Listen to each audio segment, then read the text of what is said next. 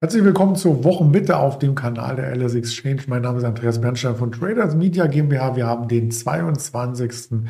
Februar 2023 und wieder spannende Themen für Sie vorbereitet.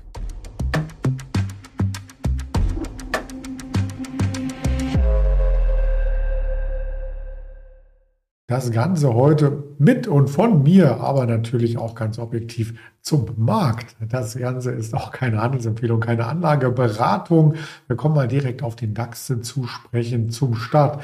Denn der DAX hat hier ähm, tatsächlich mittlerweile die 15.300 durchbrochen und zwar nicht nur temporär. Gestern waren wir mal ein paar Punkte drunter, sondern auch mit mehreren Tiefs, die wir gesehen haben, jetzt aktuell um die 15.250. Und bei der Marke, da klingelt es ein bisschen, glaube ich, erinnerungstechnisch bei dem einen oder dem anderen oder der anderen. Ich gehe gleich mal in das Chartbild rein und erörtert das. Wenn wir uns nämlich den DAX anschauen im größeren Zeitrahmen, dann ist äh, als größerer Zeitrahmen gemeint der Stundenchart. Und im Stundenchart haben wir tatsächlich hier mehrfach Unterstützungslevels in dem Bereich vornehmen können. Also Handelstage, die seit dem 6. Februar immer wieder in dem Bereich Käufer anlockten. So auch heute. Also der erste Kurs, der in den Bereich hineinlief, der wurde zum Kaufen genutzt. Das war hier unten der Fall bei der 243. Es ging nochmal über die 300 zurück. Noch einmal daran, wieder zurück. Aber insgesamt sind die Kurse fallend. Also das heißt, auch die Hochpunkte fallen. Wenn ich mal diesen Spike hier rausnehme, sieht man sehr schön die das Trendverhalten, was der Markt hier an den Tag liegt, legt, wenn man es wieder zusammenzieht, ähm, birgt das natürlich eine enorme Gefahr. Und zwar, wenn die Zone nicht mehr hält, dann könnte nämlich der DAX sehr, sehr schnell eine Etage tiefer durchgereicht werden. Und das wären dann 15.130. Das ist der Ausgangspunkt an dem Tag äh, vor der FED-Sitzung, also auch das Monats Tief sozusagen der Monatsstart und darunter sind wir nämlich dann schon im 15.000er Bereich. Also vielleicht ist das das nächste Ziel, wo der Markt jetzt hier in diesem Abwärtstrend, den er herausgebildet hat, hinlaufen kann. Das ist natürlich nur ein Konjunktiv, weiß niemand, wo der Markt hinläuft. Das Sentiment äh, kommt auch schon wieder ein kleines Stück ähm, zurück. In Deutschland zum Beispiel, und da möchten wir das auch einmal live starten. Ich habe es wieder mitgebracht von der LS Exchange, das Sentiment. Ja, tatsächlich. Es kommt zurück. Gestern noch bei einer 66, heute bei einer 59.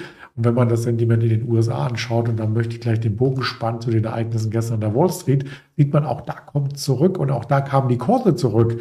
Der Dow Jones hat 700 Punkte verloren, der Nasdaq fast 300 und der S&P ist unter dieser magischen und psychologisch wichtigen Marke von 4000 Punkten aus dem Handel gegangen. Also das zeugt davon, dass die Volatilität auch dort ansteigt. Der WIX der Messer für die Volatilität plus 14 Prozent. Gestern, die Anleihen steigen auch an. Und so ein bisschen Ernüchterung gab es eben, weil die Quartalzahlen nicht alle so gut sind, vor allem nicht beim Ausblick. Beispielsweise eine Walmart, die war noch in Ordnung, die hat sich auch so plus minus null gehalten, aber die Home Depot, der größte Baumarkt ähm, in den USA, die größte Baumarktkette, die kam etwas unter die Räder, vor allem nachbörslich, weil wir nämlich hier ähm, mit dem Ausblick äh, eher zurückhaltende Töne an den Tag legten. Ja, Rekordjahr hin oder her, das sind ja Vergangenheitswerte. Es kommt auf den Ausblick drauf an und da ist die Home Depot abgestraft worden. Heute auch in Euro gerechnet unter 280 Euro. Und das ist tatsächlich ein Jahrestief, also Kalenderjahr betrachtet. Ein Jahrestief. Ähm, da waren wir das letzte Mal dann tatsächlich ähm, Oktober, November in diesem Schwenk, als auch der DAX sein Jahrestief ähm, formierte. Und bin gespannt, wie das da weitergeht von der Gewichtung her. Und das muss man vielleicht noch beachten bei Home Depot, ist äh, das natürlich ähm, schon ein recht äh, großer Wert im Dow Jones. Wenn man sich Handel und Konsum insgesamt anschaut, ist, der Bereich im Dow Jones mit einer 13,8 Prozent ähm, gewichtet, also nicht der stärkste gewichtetste Bereich, aber die Einzelaktie Home Depot mit 3 Prozent gehört schon zu den größeren Werten. Walmart ist noch ein Tick drüber mit 4 Prozent, auch eine Apple ist drüber, aber äh, zählt schon zu den größeren Werten und hat deswegen auch entsprechend Einfluss auf das Marktverhalten gehabt und sicherlich auch einige Punkte äh, mitverantwortet beim ähm, Minus gestern vom äh, Dow Jones. Kommen wir zum deutschen Markt wieder zurück, ähm, der uns ja, denke ich mal, hier am Vormittag vorrangig interessiert. Da fällt ins Auge, dass die Fresenius Medical Care der Tagesgewinner ist mit 6%. Aber auf der anderen Seite die Fresenius SE minus 2,5 der Tagesverlierer. Ja, wie geht das denn? Was steckt da dahinter? Wir wissen alle, dass die Unternehmen eng miteinander verbandelt sind und da gab es eine News zu dieser engen Verbandelung. Die soll nämlich aufgelöst werden.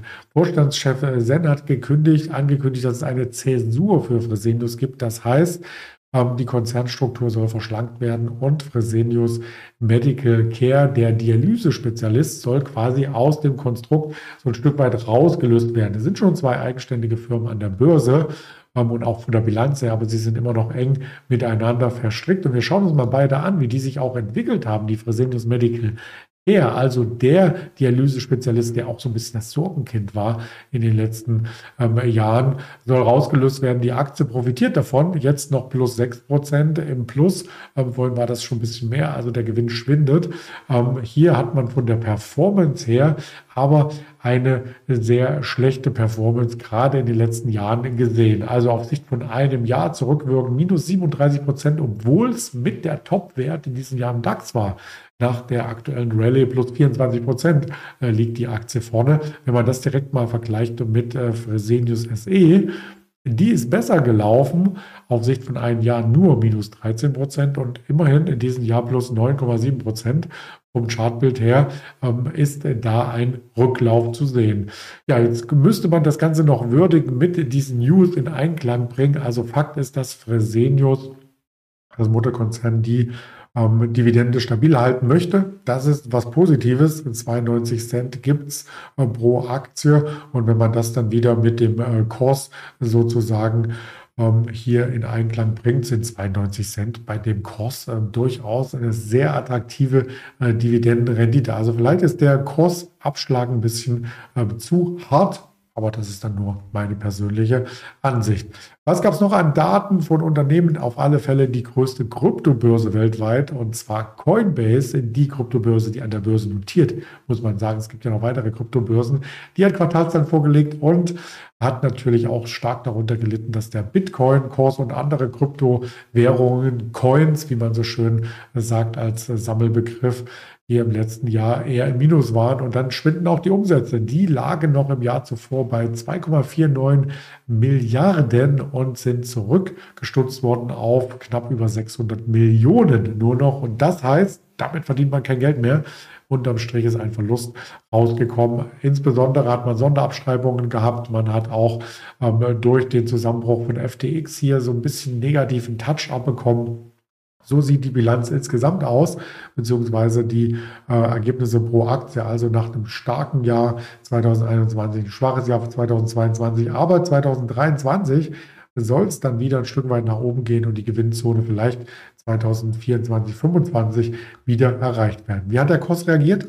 Gar nicht mal so spektakulär, denn wir hatten im Börsenhandel ja schon einen Abschlag von 4,8 Prozent und nachbörslich dann nur noch in Anführungsstrichen weiteren Abschlag von einem Prozent. Die Aktie hatte wirklich schon viel, viel bessere Zeiten, ist hoch volatil, also zwischen einer 35 und einer 80 haben wir dieses Jahr alles gesehen und aktuell wieder knapp unter 60 Euro notierend. Was gibt es noch an Daten zu berichten heute Morgen? Verbraucherpreise 8,7 Prozent. Entschuldigung, 8,7 Prozent. Also die Inflation muss weiter bekämpft werden seitens der Notenbanker. Ist ein kleines Stück rückläufig. Im Vormonat hatten wir eine 8,6 Prozent. Die harmonisierten Verbraucherpreise sind weiterhin hoch. Der IVO Geschäftsklimaindex hat ein bisschen zugelegt. Ähm, können wir auch nochmal über die Social Media Kanäle teilen. Die Grafik. Wir erwarten 13 Uhr die MBA Hypothekenanträge.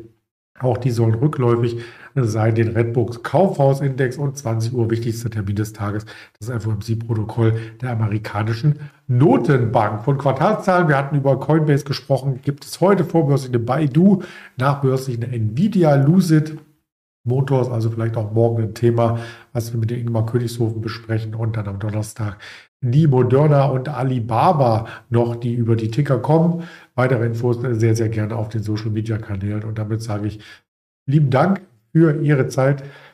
Viel Erfolg an der Börse. Bis morgen alles Gute, Ihr Andreas Bernstein.